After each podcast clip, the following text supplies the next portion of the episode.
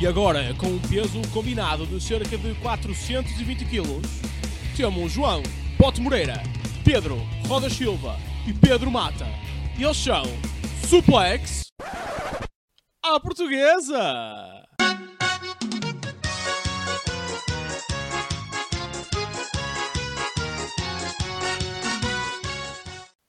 Olá, meus queridos e minhas queridas, e sejam bem-vindos a um episódio especial. O episódio especial do pay-per-view da AEW Double or Nothing.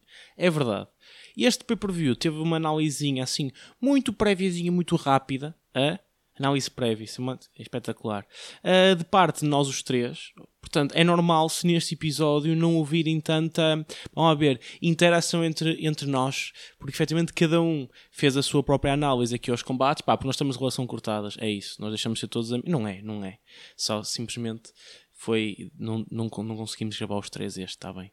E, achamos, somos, estamos a ser uns fofos e transparentes com vocês, meus queridos fãs. Ah? Estão a ver? Mas não deixamos, não vamos deixar sem episódio, porque nós gostamos muito de vós. Está bem?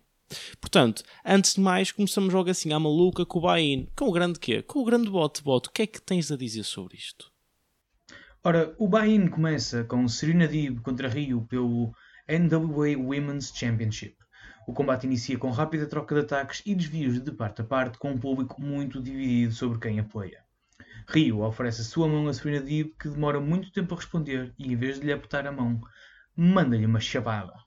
O combate continua do mesmo modo do início, com Serena Deeb imediatamente a tentar o Serena Walk e como não consegue, começa a atacar o joelho de Rio e a ficar por cima durante largos minutos. Fica também a usar manobras heel e os comentadores fazem um excelente trabalho a sublinhar a surpresa de, de Serena estar a lutar desta maneira. Por exemplo, Serena está no apron e faz uma guilhotina em pé quando o Rio está dobrada nas cordas e larga sempre que a contagem uh, chega a 5 e volta a aplicar a manobra. Tipo, repete isto durante 3 vezes. Rio consegue ganhar algum ímpeto depois de derrubar Serena do canto e aplicar o Diamond Foot Stomps, mas uh, fica agarrado ao joelho de imediato. No entanto, dois minutos depois está a fazer um Tiger Feint Kick, que é uma espécie de 619. Por que razões? A Serena faz um Flying Octopus em Rio e que reverte num, para um Northern White Suplex. Pá, foi um excelente momento. Serena volta a atacar os joelhos do Rio e o público está do lado da japonesa, que sempre que tenta repostar é, é atacada nos joelhos por Deep. E consegue mais domínio quando aplica um Tiger, Kick, um Tiger Suplex à campeã e volta a aplicar o Diamond Foot Stomp nas costas de Serena, que, de Serena, que estava de pé. Vai fazer uma joelhada em corrida, mas Serena reverte num single leg uh, Boston Crab. Mais uma, uma brilhante execução de Rio a chegar às cordas. Uh, Serena prende o braço de Rio e bate-lhe repetidamente no joelho no chão antes de aplicar o Serena Walk. E Rio desiste. Vitória da campeã e pá, um excelente início de PPV. O público estava muito, muito on fire com este combate. Uh, estava a mostrar uma excelente resposta e como aquecimento foi espetacular. Ora, depois deste combate Serena Deeb e da grande Rio, que também é aquilo que eu faço quando às vezes ouço as minhas piadas, não faço, porque ninguém se faz. Tivemos o combate que abriu o pay-per-view mesmo, sem ser no buy-in, Brian Cage contra Adam Page. Este combate que foi dito e bem relatado pelo nosso querido Pedro Mata. Como foi aí, Matinha? O primeiro combate, então, do PPV mesmo é Brian Cage contra Adam Page. Eu vou começar a usar Brian e Adam para não confundir, visto que eles têm um nome bastante parecido. É um início equilibrado, mas quando Brian tenta um Pump Handle Slam, eh, Adam inverte para um Clothesline. Brian vinga-se, mandando Adam contra as barricadas, mas Adam responde com um tope suicida. No segundo uh, tope suicida, Brian apanha-o desta vez e manda Adam contra o poste. Brian domina com agressividade e muita agilidade bastante impressionante, sempre por parte de Brian Cage. Brian segura em Adam para fazer treino de bíceps, mas Adam pesa demasiado esperto e inverte para um Crucifix Powerbomb. Uh, para um Crucifix Bomb. Moonsault Hangman para fora do ringue. Frankensteiner. Há muitas inversões e bastante boa química entre os dois lutadores. Há um One Arm de Neckbreaker de Brian, há um One Arm de Stun Gun e um suplex para fora do ringue por parte do Brian Cage. Muito, muito impressionante. Há um Super FN5, que é a versão F5 do, do Brian Cage. Há um Samoan Drop, nada disto consegue os três, o que é um bocadinho já absurdo, mas tudo bem. Brian vai para a posição do Buckshot Lariat. Brian tenta, uh, tenta ainda faz o mortal inicial do Buckshot Lariat, mas Adam Page apanha e não o deixa, e não deixa, e não, não deixa fazer o seu finisher. Como é que ele responde? Responde com um FN5 seu próprio. Adam tenta o buckshot, mas Brian esquiva-se, faz um, um German, faz um powerbomb into buckle bomb, faz um discus lariat, um spinning legger bomb, mas há kick out. Vem então ao ringue Ricky Starks e Hook, que distraem o árbitro e dão o, o título FW a, a Brian para ele atacar Adam Page. Mas Brian recusa. É um face turn de Brian? Será? Uh, Adam faz um buckshot lariat e consegue ganhar então este combate. Depois do combate, Ricky Starks e Hook entram no ringue e Brian está chateado com eles e chega a empurrar Hook. A seguir a isto, tivemos os Young Bucks contra John Moxley e Eddie Kingston. Pá, foi incrível, sem dúvida nenhuma, ver estes dois, John Moxley e Eddie Kingston, ter uma entrada pelo público full capacity, pá, completamente diferente. Tipo, que emoção que, que aquilo teve. Pá, foi incrível. Uh, gostei muito que Mox e Eddie entraram com as sapatilhas dos Bucks, tipo aquele bom toque de eles terem engamado há, há, uns tempos atrás. Os Bucks entram cheios de arrogância, normal deles, não é? E mal a entrada deles acaba. Levam logo com aqueles confetis meios dos índios a disparar. Mox e Eddie atacam-nos e metendo alguns desses confetis na goela dos novos viados. O combate que seguiu foi um ótimo confronto de tag teams, que teve ótimos momentos de interação com o público por parte dos faces. Houve, lá está, o habitual porradão característico de Moxie Eddy, com os normais high fly moves dos Bucks também. Pá, em geral foi um combate muito bom, muito bem aproveitado, a meu ver.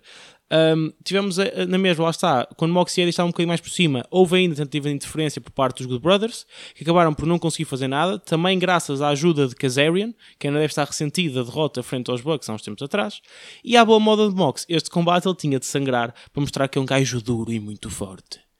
No fim do combate, apesar de tudo e toda a luta de Mox e Eddie e dos vários false finishes que aconteceram, foram mesmo os viados, os Bucks, que depois de várias joelhadas de V-Triggers na cabeça de Mox, lá ganharam e desta forma reteram os títulos de Tag Team. Após isto, tivemos a grande Casino Battle Royale pelo nosso querido Pedro Mata. Temos depois então o Casino Battle Royale. Primeiro entram os paus, Christian Cage, Matt Sydal, Powerhouse Hobbs, Dustin Rose e Max Caster, que faz o seu pequeno rap, muito giro, até manda uma boca a Cage acerca do Edge. Max Caster dá um ponto bem na zona íntima do Matt Sydal e elimina-o. Christian, por sua vez, elimina Max Caster. Entram depois os Ouros, Matt Hardy e Isaiah Cassidy, que tentam, que tentam atacar o Dash, mas ele consegue levar a melhor. Nick Camaroto, eh, também entra Nick Camaroto e Serpentico. Dash elimina Serpentico bastante facilmente. Dash e Nick fazem-se um ao outro. Há um Power Slam de Dash, há um Spear de Nick, mas Dash, com a ajuda de Dustin, consegue eliminar Nick, visto que Nick pertence à Factory e temos então a continuação da feud da Nightmare Factory contra a Nightmare Family. Com Maroto ainda ataca Dustin com o sino das vacas que, que ele tinha e que, o que deixa a Hobbs, uh, o, que, o que faz com que Hobbs possa aproveitar para eliminar então o Dustin. Há um kill switch, kill switch de Christian Cage a Hobbs, eh, Matt Hardy defronta Christian Cage, mas a Saya Cassidy ataca Christian Cage pelas costas. Então, então os Copas, Varsity Blondes que atacam Matt e Isaiah, Colt Cabana com, começa com os seus baianacalos sempre muito engraçados, entra também o Anthony Bowens e o Penta Erciron Miedo, que está vestido de, de, de Joker. Isaiah ajuda Matt Hardy a eliminar o Colt Cabana, os Varsity Blondes eliminam o Anthony Bowens, Matt Hardy elimina Griff Garrison dos Varsity Blondes, entram depois então os Espadas, entra Jungle Boy que tem todo o público por detrás dele, eh, toda a gente a cantar a música dele. Um, Jungle Boy começa a atacar o Penta. Entra também o Mark Quinn, Aaron Solo, Eva Luno e Lee Johnson. Os Private Party, que agora estão Mark Quinn uh, e, e Zé Cassidy já estão ambos no ringue, uh, unem-se para eliminar o Brian Pillman Jr. Uh, Lee Johnson elimina o Aaron Solo no apron e Matt Hardy aproveita também elimina Lee Johnson. Penta elimina Evil Luno e é popado por causa disso, porque as pessoas gostam muito do Evil Luno. Jungle Boy, com o Head Scissors, elimina Penta. E é uma grande, grande eliminação por parte do Jungle Boy, que iria então eh, depois ser realizado mais à frente com, com, a uh, eventual vitória do Jungle Boy. Hobbs manda toda a gente ao chão. Christian Cage, após alguma luta, consegue eliminar Hobbs. Temos então o nosso entrante final, que é o Joker. E o Joker não é, não é nada, nada mais, nada menos do que o Leo Rush. Leroy entra cheio de ímpeto e com muita agilidade. Ao inverter do Rana a Mark Quinn, faz um standing Spanish Flash a Isaiah Cassidy. Matt Hardy manda-o contra as costas e há um pequeno botes. Ele não consegue fazer o, o, o movimento que ia fazer, por isso Matt Hardy mandou outra vez às costas e agora sim Leo Rush consegue fazer um Springboard Stunner, muito impressionante. Mas logo, uh, Leo Rush tenta eliminar a Private Party, mas é Matt Hardy que elimina Leo Rush. Logo depois dele ter entrado, foi um, um, uh, uma performance, performance, bastante boa por parte de Leo Rush, mas foi bastante curta também. Uh, há um side effect do, do Matt Hardy ao Jungle Boy. Christian Cage e Jungle Boy conseguem juntos eliminar, eliminar os Private Party. E temos então uh, os três finais: Christian Cage, Matt Hardy e Jungle Boy. Christian Cage aceita a proposta de Matt Hardy para fazerem equipa, mas Christian Cage elimina, uh, traiu e eliminou bastante rapidamente. Temos então os nossos dois finais: Jungle Boy contra Christian Cage. Temos o público todo do par, atrás de, Jungle Boy. Uh, há um falling uppercut de Christian Cage, há um inverted DDT. Christian Cage pede o Spear, mas Jungle Boy pega nele. Uh, tenta eliminar, mas não consegue. Já no apron, de Christian Cage tenta o switch, mas não consegue. Uh, manda Jungle Boy contra o poste, mas Jungle Boy faz uma espécie de um 619 ao poste, dá tipo uma voltinha muito, muito gira. Uh, e depois, quando Christian Cage faz a ele, uh, Jungle Boy vai para baixo, puxa Christian Cage e manda-o para fora do ringue.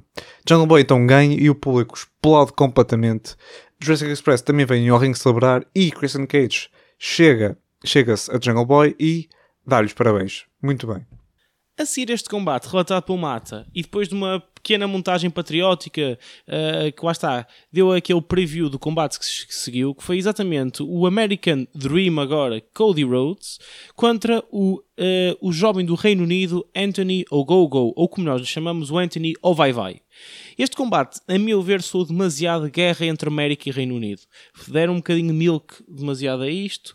Uh, foi estranho, ok? Foi, foi, foi muito esquisito. Tal como também é estranho usar mil e uma alcuminhas na entrada de Cody. E entre elas, quase a ser pai, Cody Rhodes. Foi tipo das últimas que usei. Por não, foi, foi só estranho, está bem? Como eu disse, foi normal, sinceramente. Com Cody a ser um bocadinho mais experiência que o Vai Vai, a mostrar que tem aprendido depressa e bem, apesar de tudo, este, este Vai Vai, mas que lá está. Uh, Cody ainda tentou vender um bocadinho aqueles morritos dele, tentou até vender bem, mas é sempre um bocado estranho quando alguém vende demasiado bem murros uh, em wrestling, como se fossem tipo, como se estivesse a levar com um tijolo, porque durante anos ninguém fez isso, não é verdade? Mas pronto, no fim, Cody acabou por ganhar com uma espécie de um finish novo, não percebi muito bem, porque a cena estranha aqui é que parecia que, que desta vez podia-se tipo, tentar formar um gajo e tal, tentar dar uma boa vitória uh, contra um gajo que está, pronto, mais ou menos sempre estabelecido, que é o Roddy, mas não.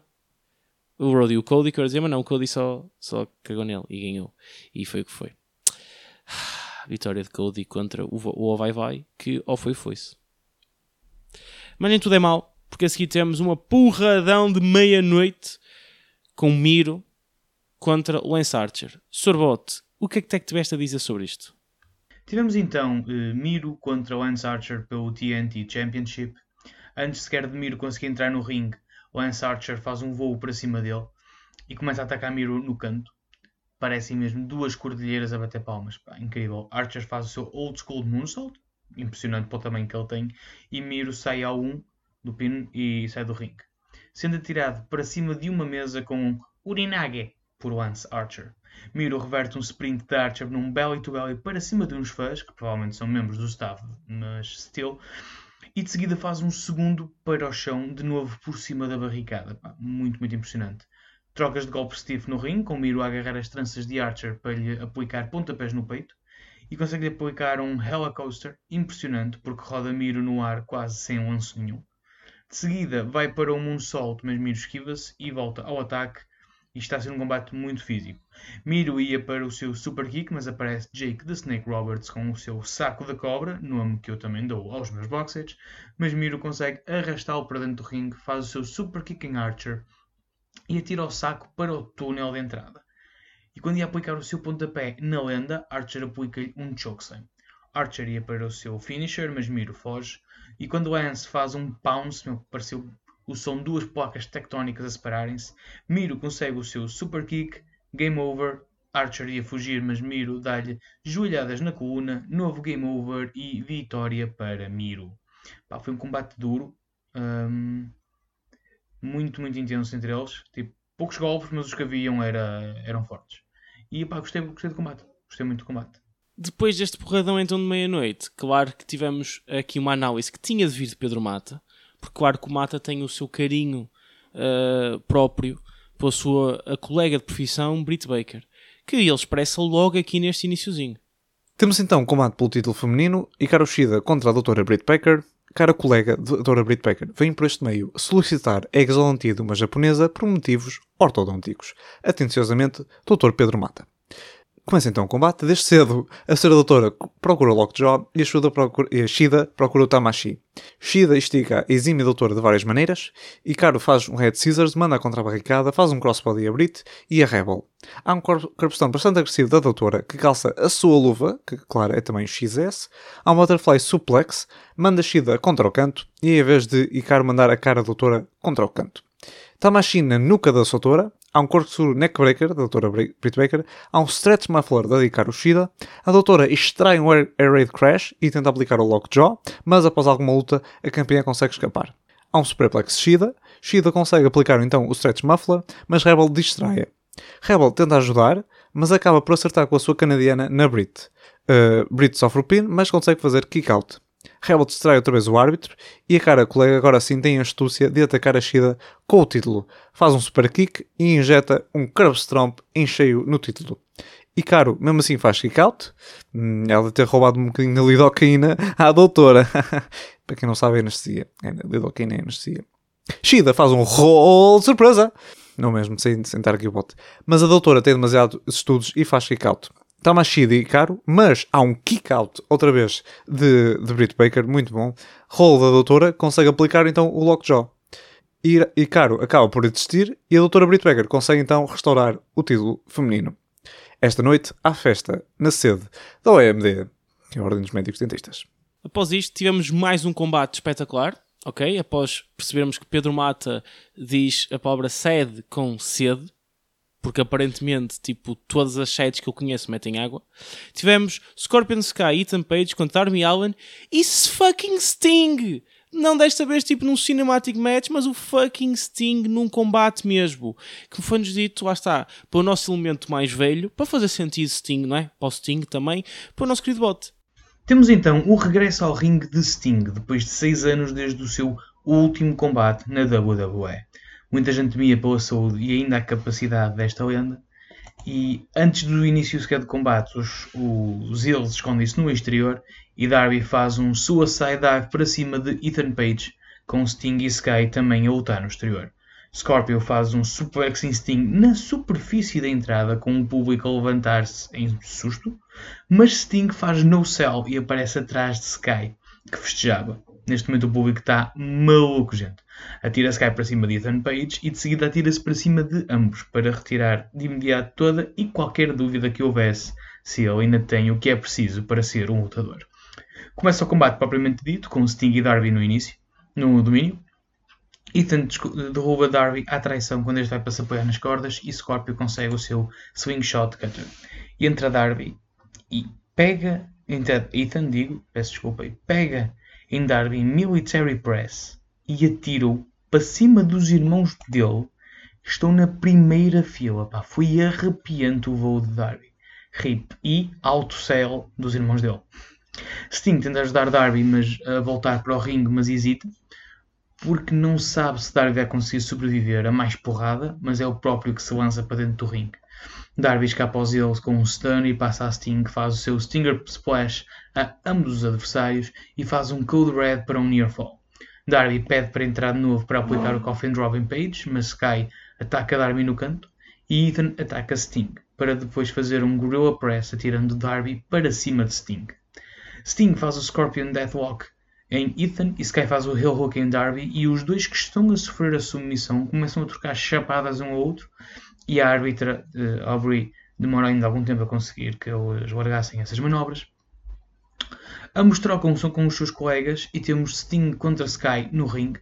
Sky foge ao Stinger Splash e voa para o seu cutter, mas Sting apanhou no ar e faz o Scorpion Death Drop para a vitória da equipa maquilhada.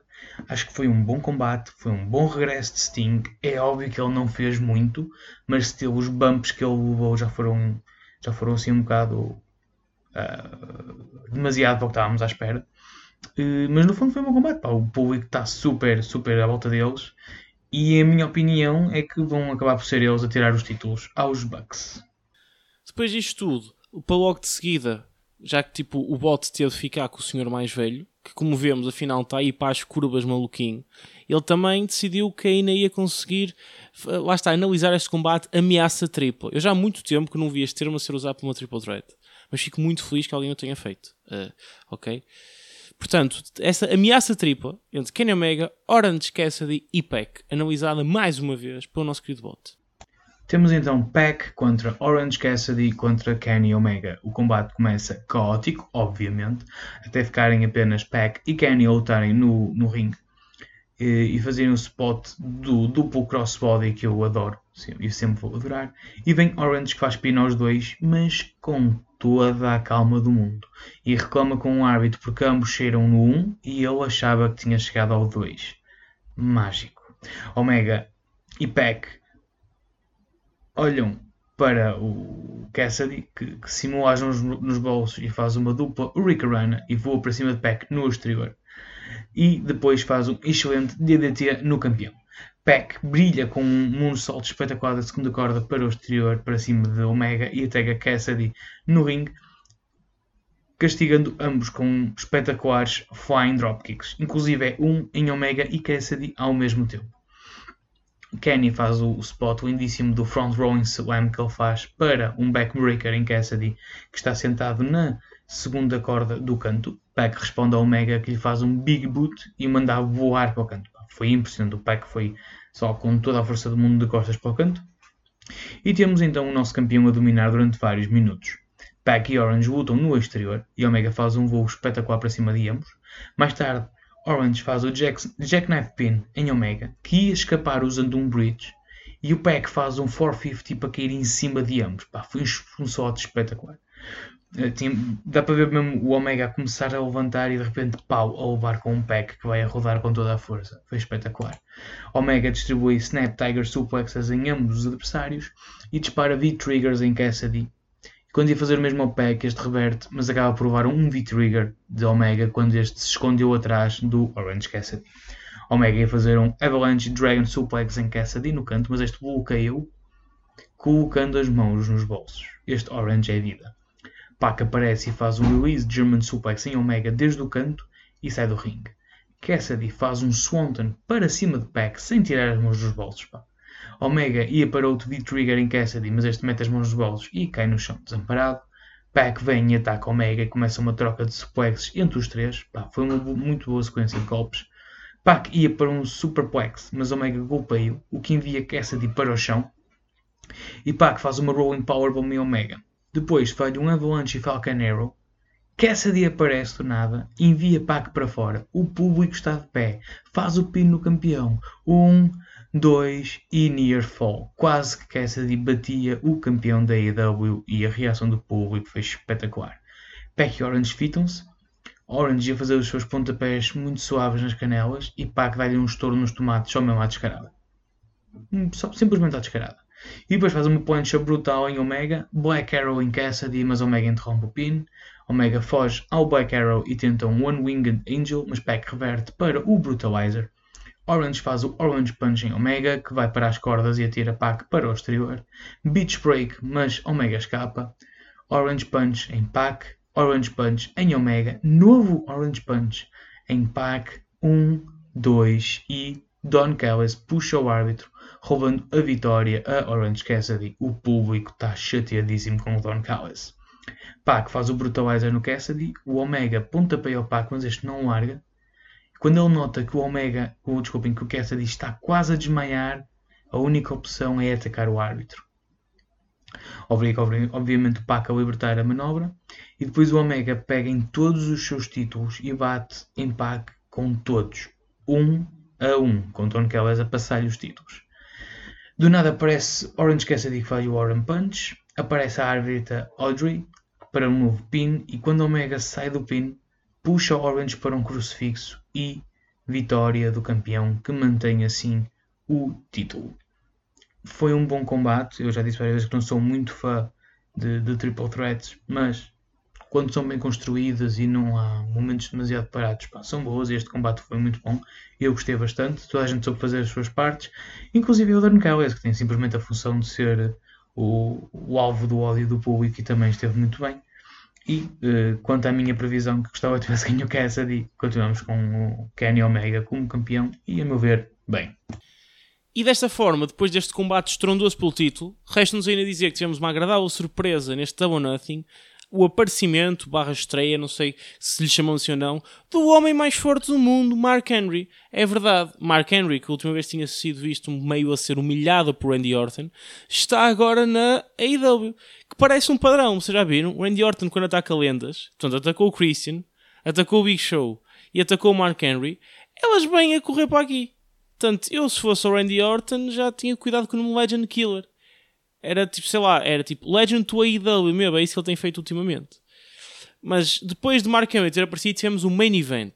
O main event que foi o combate mais diferente da noite toda e que tentou usar mais todo o recinto uh, onde este pay-per-view ocorreu, que foi o Stadium Stampede entre os Pinnacle e os Inner Circle.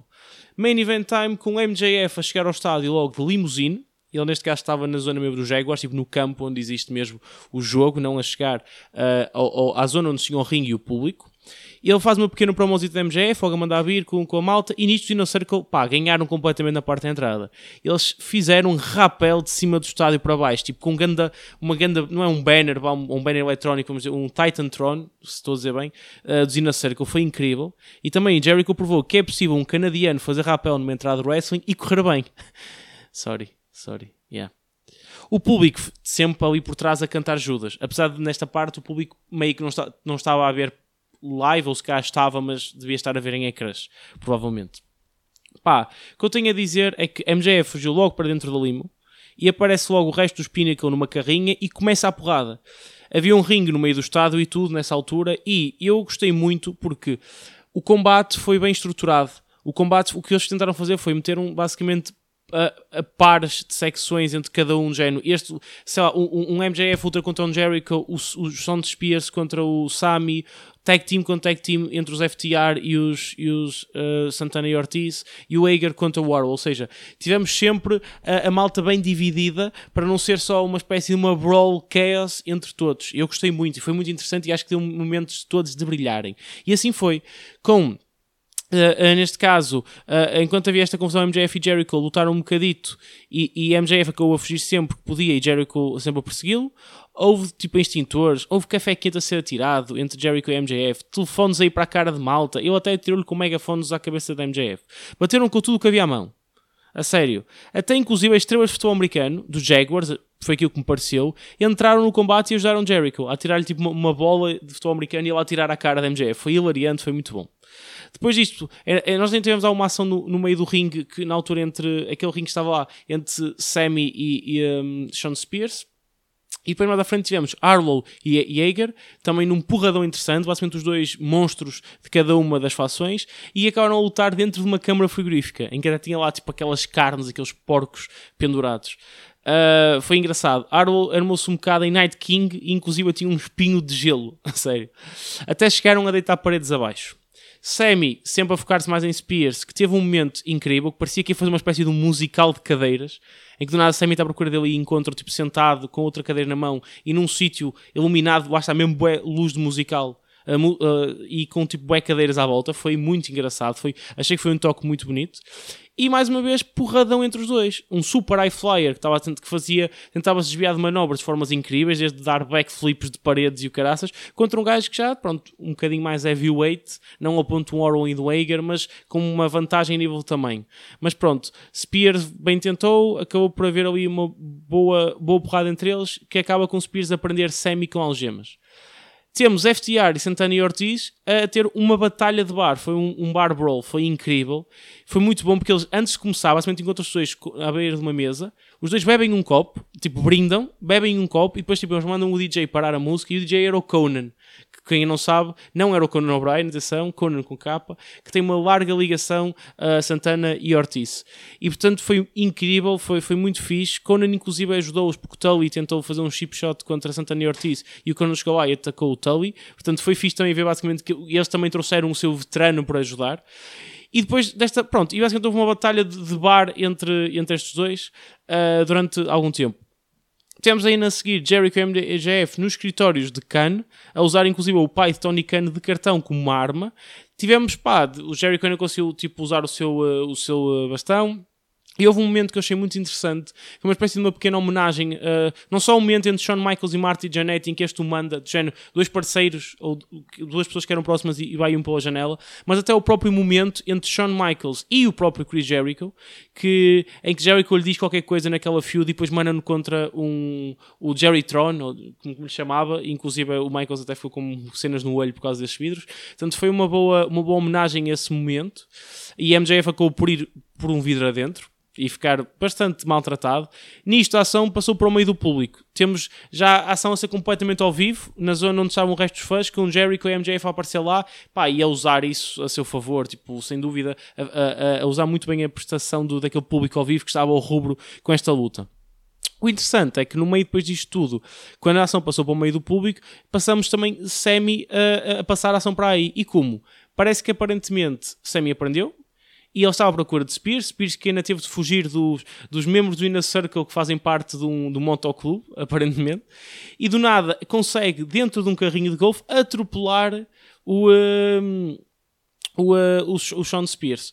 Hager e Orwell já estavam completamente fora. Tipo, Hager conseguiu neutralizar Orwell com um choque slam para cima de uma estrutura de madeira. Uh, e, uh, e nisto, Sammy atropelou depois do ano passado ter sido ele já o atropelado por Kenny Omega, basicamente e matar foi ele que desta vez atropelou uh, Sean Spears. Os dois acabaram por se juntar no ringue mesmo, onde aconteceu todo o restante pay-per-view, perto dos fãs. E, uh, e foi efetivamente Spears que acabou por ganhar uma vantagem usando a sua cadeira, ainda lhe dando uma boa cadeirada meio. Lá está. Sem mira teve usar as mãos, porque não vamos estar a ter uma cadeirada totalmente desprotegida, mas foi fortinha, foi fortinha. Mas isso não chegou, porque quando Spears parecia tinha as coisas controladas, Semi conseguiu mudar tudo, contra-atacou e acabou de fazer o seu finish uh, do topo do canto. 1, 2, 3, vitória para os Inner Circle, que juntaram todos a ele no ringue para celebrar e assim não têm de separar. Que pay-per-view fantástico. Pá, foi, foi muito fixe. Este fim foi incrível. Achei que teve um storytelling pá, muito bom neste, a meu ver, neste pay-per-view. Portanto, pá, mais uma vez, acho que desta vez não houve aquele stress de ter um bom pay-per-view e acabar mal. Acabou bem. E foi esta também a nossa análise, meus queridos, que desta vez teve ser uma análise mais em separado. Uh, mas voltamos fortes depois com o episódio semanal, como de costume. Um beijo, fiquem todos bem. E, e é isso, está bem? Até para a semana aqui dos vossos suplex à portuguesa.